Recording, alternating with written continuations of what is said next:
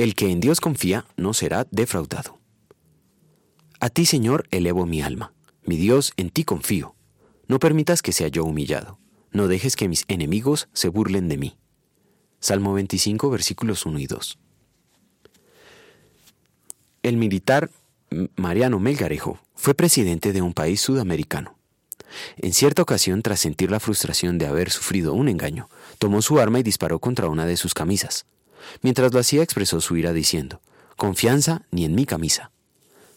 ¿Sintió alguna vez que no podía confiar en nadie? Si su respuesta es afirmativa, no está solo. Son muchas las ocasiones en las que los seres humanos han experimentado la desazón y frustración de saber que en vano depositaron su confianza en determinada persona o institución. ¿Cómo podemos protegernos de sufrir tal dolor y frustración? Una manera es la de afrontar el temor con la serenidad que resulta. Una manera de soslayar los sinsabores que nos amargan la vida es la de evitar directa y resueltamente el peligro de dejarnos arrastrar por la mentira y el engaño. Dios quiere que seamos confiables, que nuestros labios hablen de verdad y demanda que confiemos solo en Él para todo. Dios quiere que confiemos en Él perfectamente, pero no podemos hacerlo. Pero nuestra naturaleza pecaminosa no quiere confiar en Dios sobre todas las cosas.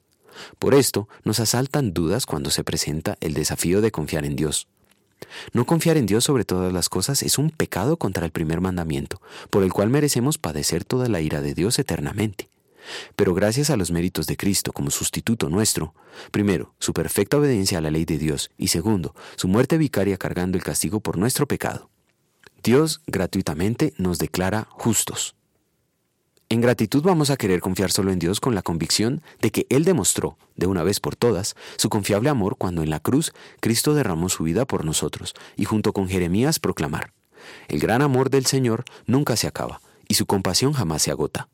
Cada mañana se renuevan sus bondades, muy grande es su fidelidad. Por tanto, digo, el Señor es todo lo que tengo, en Él esperaré. Lamentaciones 3, 22 a 24. Oremos. Gracias Señor te doy por tu gran misericordia y por tu amor que no merezco, pues me salvaste y me atribuiste los méritos de Jesucristo. Te doy gracias por ser la roca segura y confiable. Te suplico que por el poder del Evangelio me afirmes en la verdadera fe para la vida eterna. Amén.